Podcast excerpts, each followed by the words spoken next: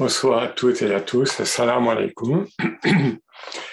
voilà, j'espère que vous allez bien, toutes et tous, dans un contexte évidemment un peu troublé, troublant, mais là, tout ça, c'est dans la main de Dieu. Fiyadillah.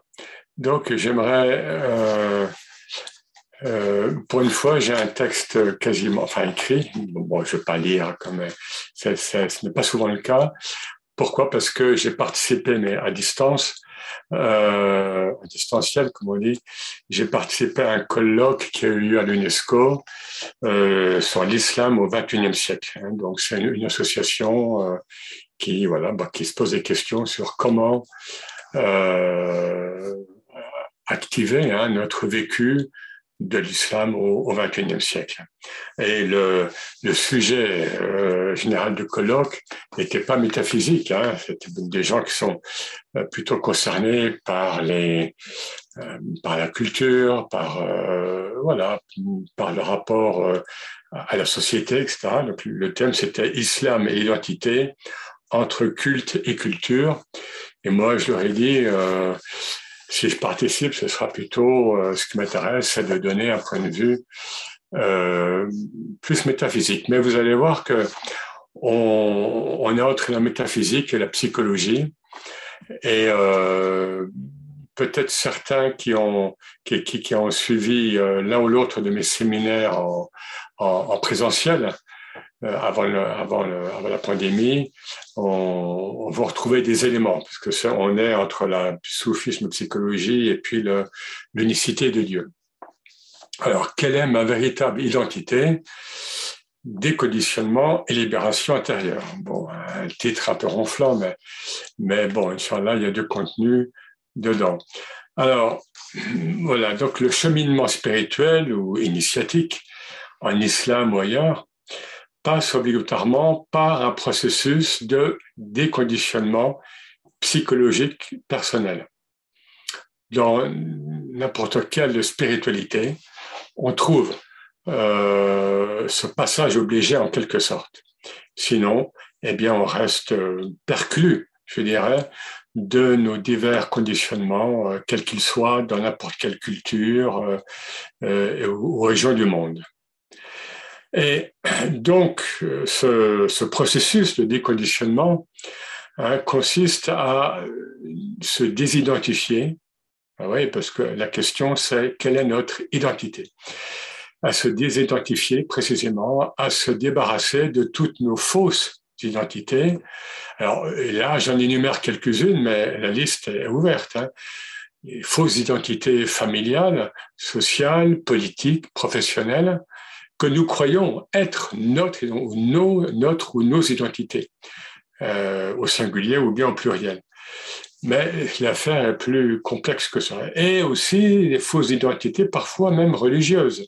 On sait bien à, quel point parfois euh, la culture ou bien l'éducation religieuse en islam ou ailleurs reçue, euh, mal reçue, mal ingérée, produit des rejets de la religion à un certain âge, hein, souvent à, l'adolescence, aux jeunes, etc.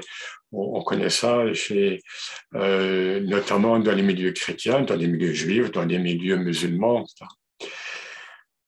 Et alors, ce processus doit nous aider à, du coup, hein, dans, ce, dans ce process de déconditionnement, à recouvrer notre identité métaphysique, n'ayons pas peur du mot, c'est-à-dire au-dessus du physique, on va dire, au-delà.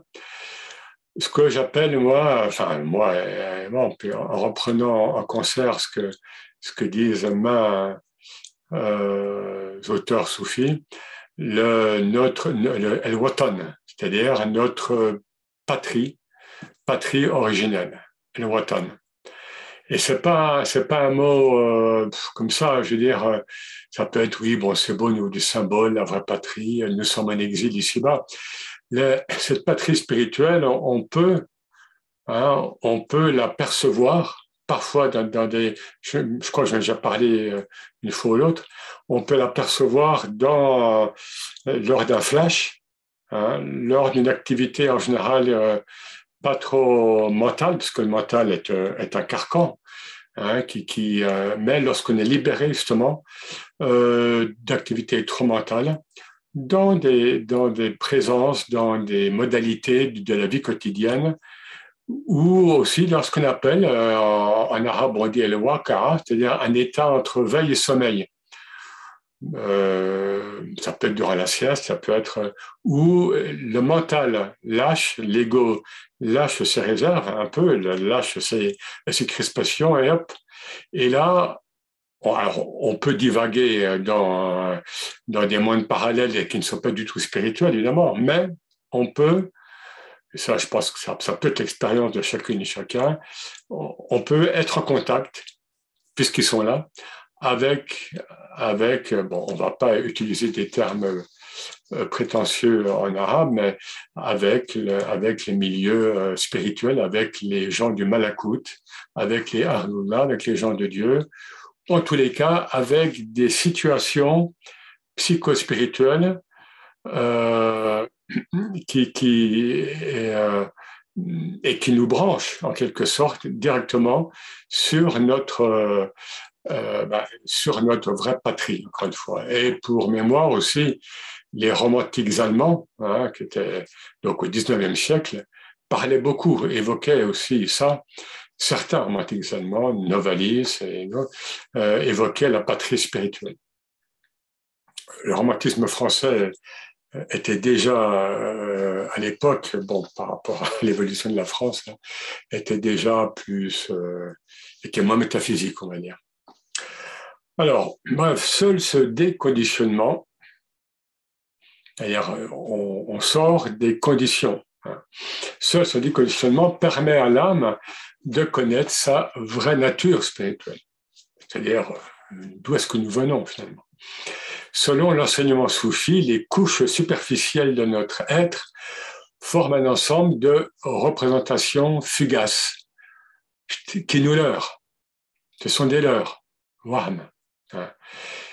Euh, ça peut être à des sens d'une expression coranique, hein, mata al-hurur, Hein, donc une jouissance illusoire qui revient plusieurs fois dans le Coran. Et cette expression, bien sûr, a, a plusieurs euh, degrés de réalité, mais ça peut être un de ces sens.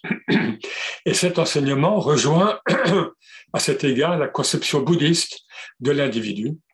Hein, euh, dans le bouddhisme, en, termes euh, français ou anglais, il, parle beaucoup d'agrégats hein, instables et voilà. Et donc, c'est tout à fait euh, valable pour notre démarche spirituelle, hein, au sens où nos couches superficielles de, de l'être forment un ensemble, hein, et parfois une carapace, d'agrégats euh, instables de représentation et qui nous viennent de loin. Alors, soit elles viennent, euh, elles sont bien ancrées euh, dès que nous sommes apparus de la culture humaine. Hein, vous savez que l'islam, on va le voir, insiste beaucoup sur cette euh, rupture entre nature et culture, hein, et ou qui nous viennent de l'extérieur. Hein. Par mimétisme, nous voulons nous identifier à, hein, y compris au, niveau géopolitique, parfois et souvent, malheureusement, les peuples veulent s'identifier à un héros national. Bon, ça se passe de commentaires actuellement, mais il y a des exemples ailleurs que dans la Russie actuelle, évidemment. Et le problème, c'est que nous nous identifions fâcheusement à, ces agrégats. Et le musulman, en général, pour cela, doit être conscient que l'islam se fonde sur ce qu'on appelle l'approche apophatique, c'est-à-dire la voie négative. Ibn Arabi nous dit, nous parle de el el-salb, la science négation. Hein. Ah, il faut toujours rappeler hein, que la profession de foi islamique, donc c'est une adhésion, a priori c'est positif. Hein, euh, J'adhère à, je crois en, eh bien la, la, la, la, profession de foi, la shahada, elle commence par une négation. Là, il a oh, j'efface. Je, je, euh, pas de divinité, c'est ce n'est Dieu. Là, il a pas de pas de fausse divinité, pas de fausse représentation, le moins possible, euh, le, moins possible de, de, de, conditionnement, etc., etc. Et donc, cela signifie, bien sûr, chasser de votre conscience les idoles extérieures, mais ça, c'est pas le plus difficile, mais surtout vos idoles, vos idoles intérieures. Hein. C'est-à-dire toutes les illusions qui parlent les, les choses et les êtres d'une existence indépendante euh, et qui nous trompent sur notre propre identité. Et encore une fois, ce leurre prend pied en être humain depuis la petite enfance. Hein. nous sommes vite marqués par, euh, euh, par ce conditionnement, par ce contexte dans lequel nous vivons, et par une accoutumance progressive à une vision subjective du monde et irréelle, donc d'un point de vue en fait métaphysique. Et là, bien sûr, on doit, on doit se référer à la notion fondamentale euh, en islam, qui n'est pas souvent mentionnée dans le Coran, mais qui est majeure, c'est la notion de fitra. El fitra, et surtout là, je vous renvoie au verset 30-30, soit 30, verset 30, un verset très dense. Hein. Donc, la el fitra qu'on peut traduire par la pure nature originelle hein, de l'homme. Donc, le travail, et je dis bien le musulman parce que en contexte chrétien et surtout catholique, euh, bon, malheureusement, il y a eu l'idée du péché originel qui s'est euh, qui s'est inséré euh, entre le message de Jésus et, euh, et l'Église et, la foi des croyants. Et moi, j'en parlais même avec des prêtres. Hein, ce péché originel qui vient de Saint Augustin et des prêtres me disaient il faut qu'on se débarrasse de ça, des prêtres chrétiens. Donc, en islam, nous avons la chance de... Non, on nous dit, nous naissons purs. Nous naissons purs. Donc, il s'agit de retrouver notre euh, essence originelle. Donc, l'être humain en islam est voué à adorer Dieu de façon innée. Et c'est bien cette tradition primordiale avec un grand T dont le seul axe est celui de la reconnaissance de l'unicité de Dieu, donc du tawhid.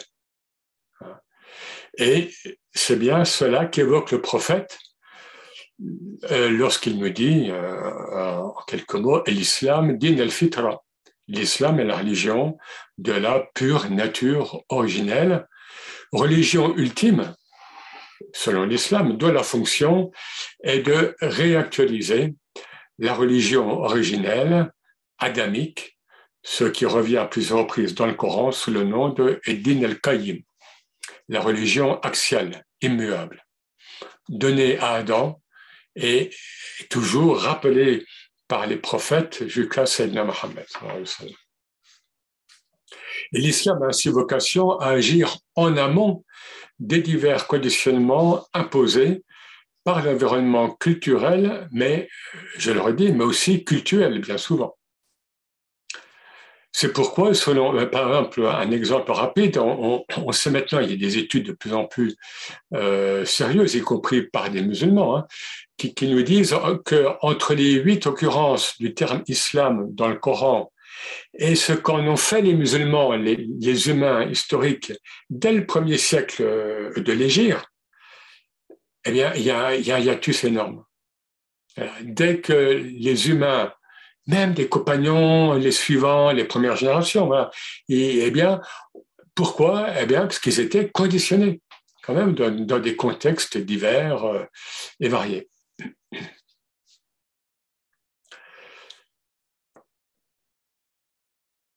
Et donc, c'est pourquoi, selon le prophète, les enfants défunts entrent tous indistinctement au paradis, quelle que soit la culture ou la religion de leurs parents, évidemment.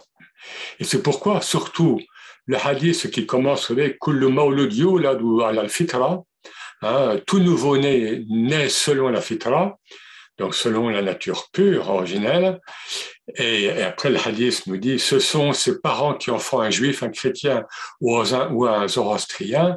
Ce hadith ne saurait être interprété, l'imam al-Kader revient beaucoup là-dessus, enfin, de manière euh, appuyée, il ne saurait être interprété dans le sens restrictif d'un salut réservé aux seuls fidèles de l'islam historique, euh, nous, en l'occurrence. Non, non, non, non, les mères d'Al-Qader, non, non, on le dit, mais les musulmans croyants historiques, hein, au cours des siècles, sont aussi concernés par cette déviation. Euh, voilà, euh, au même titre ou à un titre euh, X ou Y que, les autres religions.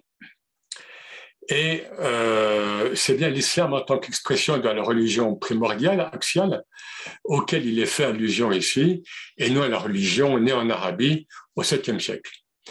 L'islam en tant que religion naturelle. Et la suite du hadith, en effet, euh, euh, précise les choses. Elle compare le nouveau-né humain, kullu hein, chaque nouveau-né humain, euh, eh bien, le, prophète compare ce nouveau-né à l'animal qui naît physiquement intègre, mais que l'homme, l'humain, va s'employer à mutiler en scarifiant les animaux, en les marquant en fer rouge, en les, en les humanisant par trop, etc., etc. Donc voilà, la fitra, bien sûr, nous avons un travail à faire, nous humains, euh, gigantesque par rapport aux autres règnes, par rapport à l'animal, au minéral et, au, végétal et euh, au, minéral. Euh, c'est un travail énorme. Et l'islam vient en fin de cycle pour nous rappeler ça, pour nous rappeler que la religion est simple. Hein, le, dogme euh, si on peut parler de dogme de l'islam, c'est simple, hein, l'unicité, et que, eh bien, il s'agit pour ça que le terme zikr ou taskir, le, souvenir, le rappel, est si important en islam. Il s'agit simplement de se rappeler de cette pureté, de cette simplicité euh, originelle. Hein, alors, de façon concrète et quasiment thérapeutique, hein, je dois chercher à avoir une meilleure perception du tawhid, du principe d'unicité, qui, comme vous le savez, est si central en islam. Alors, je peux le visualiser comme un axe vertical qui me permet en permanence de me recentrer intérieurement.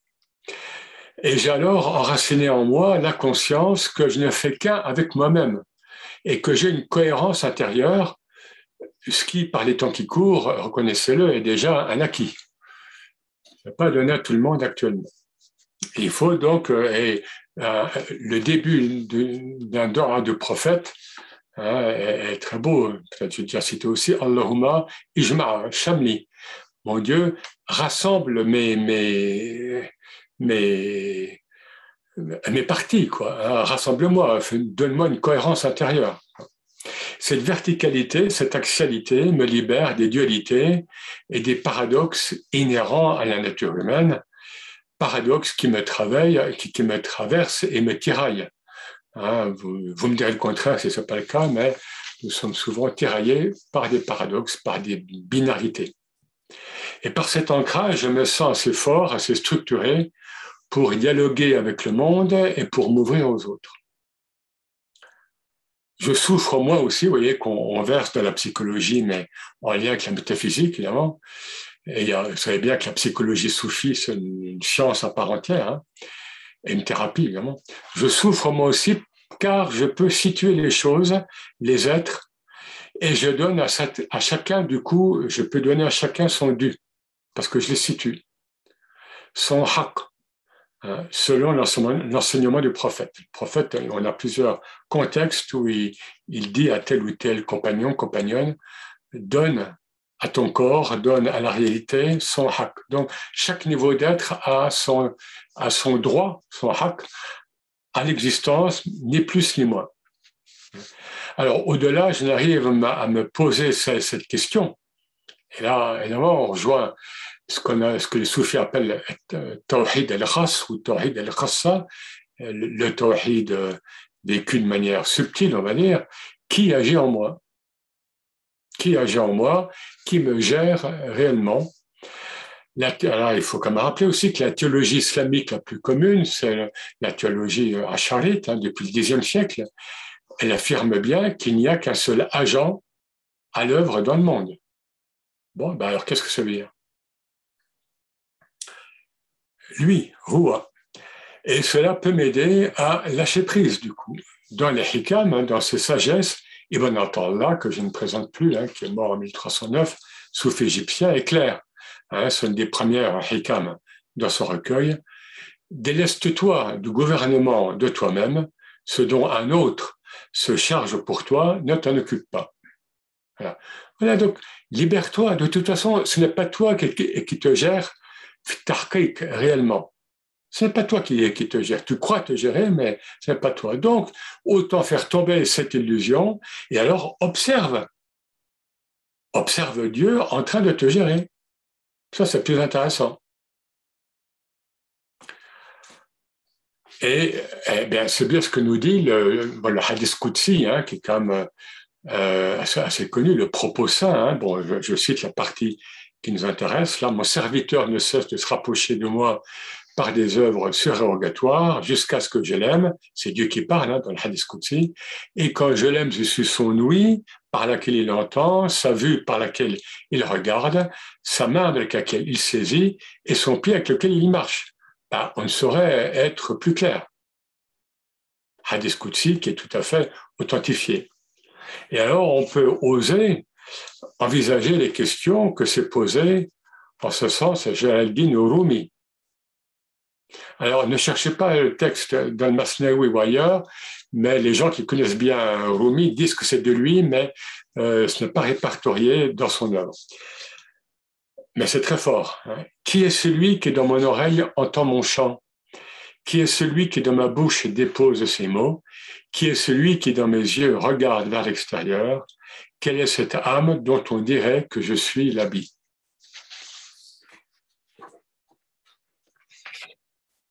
Alors là, on va solliciter, là pour finir, on va solliciter Shahid, le témoin intérieur. Parce que finalement, l'important, c'est de réaliser le réel, hein, le Ibn Arabi, par exemple, ne passe, dans sa typologie de, la sainteté, hein, il ne place pas les soufis, enfin le terme soufi est soufia, parmi le, le nec plus ultra de la sainteté en islam. Pour lui, les vrais saints, c'est les muhakkikun, ceux qui réalisent le réel alors que nous passons notre temps, hein, une grande partie de notre temps, à réaliser nos illusions. Et donc, l'important, c'est de réaliser le réel, le, réel, bien sûr, c'est un mot divin majeur, le haq, euh, un temps soit peu avant la mort physique, afin de jouir des états, post-mortem qui permettront à l'âme de continuer le processus de le processus précisément de désillusion, sortir des illusions. Mais le travail du soufi, c'est d'anticiper ce travail avant le dévoilement dont on nous parle lorsque la mort arrive. Eh bien, le prophète nous dit, il y a, au moins un hadith, que euh, l'être humain est saisi dans l'état euh, dans, lequel il, meurt. Enfin, disons, il va être saisi, il va garder euh, cet état dans, dans l'au-delà. Et tout le travail dans le tasawwuf et dans la voie initiatique, c'est précisément de, de, de, faire tomber les voiles avant, enfin de faire tomber les illusions avant. Et un outil cognitif, donc de connaissance, existe pour cela, donc c'est Shahid, le témoin intérieur. Et là, il faut évoquer, alors comme c'est justement une notion et un terme très très euh, subtil, euh, très allusif, eh ben, précisément, il est mentionné dans le Coran et par certains maîtres de la voix, mais dans le Coran, il est mentionné dans un verset très allusif. Je vous lis le verset euh, tel qu'il est, mais il manque une partie de, verset, on dirait. Mais bon, euh, voilà, celui auquel une preuve de son Seigneur a été donnée, alors qu'un témoin intérieur le reconnaît. Voilà le verset. Alors, les commentateurs, ils, ne rajoutent pas un, verset, une, partie de verset dans le Coran, évidemment, ils vont, ils vont pas faire ça, mais dans le commentaire, ils vont expliquer en disant, celui auquel, celui auquel une preuve de son Seigneur a été donnée, peut-il rester dans le doute alors qu'un témoin intérieur le reconnaît? Alors qu'un témoin intérieur le reconnaît, alors qu'un témoin intérieur le lit, le suit Bon, tala yaklu a plusieurs sens. Comme par hasard, c'est un, verbe, une racine très, très riche. Et ce verset, notamment, est, cité plusieurs fois par l'imam Shazili, mais toujours dans un contexte très abusif. Alors, ce shahid, c'est quoi? Bah, De façon optimale, c'est la trace qui se maintient dans le cœur à l'issue de l'expérience de la contemplation, de la mushahada. Hein, pour rappel, la mushahada, c'est de la même racine, bien sûr, que la shahada, la profession de foi. Donc, euh, cette racine qui est si euh, séminale, si riche dans le vocabulaire euh, islamique. Et alors, lors de cette expérience, la factice identité humaine hein, s'abîme dans le réel. Ça, c'est l'expérience du fana ou du jama. Donc, elle s'abîme dans le réel, en Dieu, et, alors, il se peut, hein, on va dire des choses comme ça, il se peut qu'elle vive l'unicité du contemplant et du contemplé. Hein, donc, euh, shahid wal mashhoud, hein, ou bien el mushahid wal mushahad. Et c'est bien sûr une situation paradoxale où le jeu divin, avec un grand J en français, investit le jeu humain. Mais par peur, nous croyons que cette expérience est réservée à une rare élite. Oh, mais ça, c'est. Mais il faut oser. Et peut-être, et d'ailleurs, vivons-nous cette expérience à notre insu à notre insu. Et en fait, qui contemplait qui hein? Parce qu'en fait, je suis témoin, qui est mon témoin Et c'est pas pour rien que Shahid, la, la langue est placée ailleurs, mais, mais, le sens est, le même, est un des noms divins, c'est-à-dire celui qui est témoin de tout. Et donc, les exigences de l'unicité m'obligent alors à reconnaître l'évidence. Et je mets bien re-connaître parce que nous l'avons connu, encore une fois, Hein, au, pour le moins lors du pacte primordial, alors que nous n'étions pas encore incarnés. Hein, et notre travail ici-bas, dans la voie spirituelle, c'est de reconnaître cette évidence. Hein, euh, et du coup, reconnaître ma véritable identité qui jusqu'alors et qui, s'érigeait en témoin autonome, elle se croyait autonome, il y a Dieu, même si je suis croyant, hein, euh, euh, je veux dire, il y a Dieu et il y a moi. Alors, euh, au niveau des, actes rituels et, du, credo commun, oui, mais, et ça c'est Razali qui le dit, mais au niveau de la perception réelle du tawhid et de ce que Guénon notamment appelle l'identité suprême, non. On est même dans le shirk, on est même dans l'associationnisme. Et donc, cette factice identité, elle capitule. Hein. Ibn Arabi nous dit il n'y a de témoin et de témoigner que Dieu. La shahid wa la mashhoud illallah.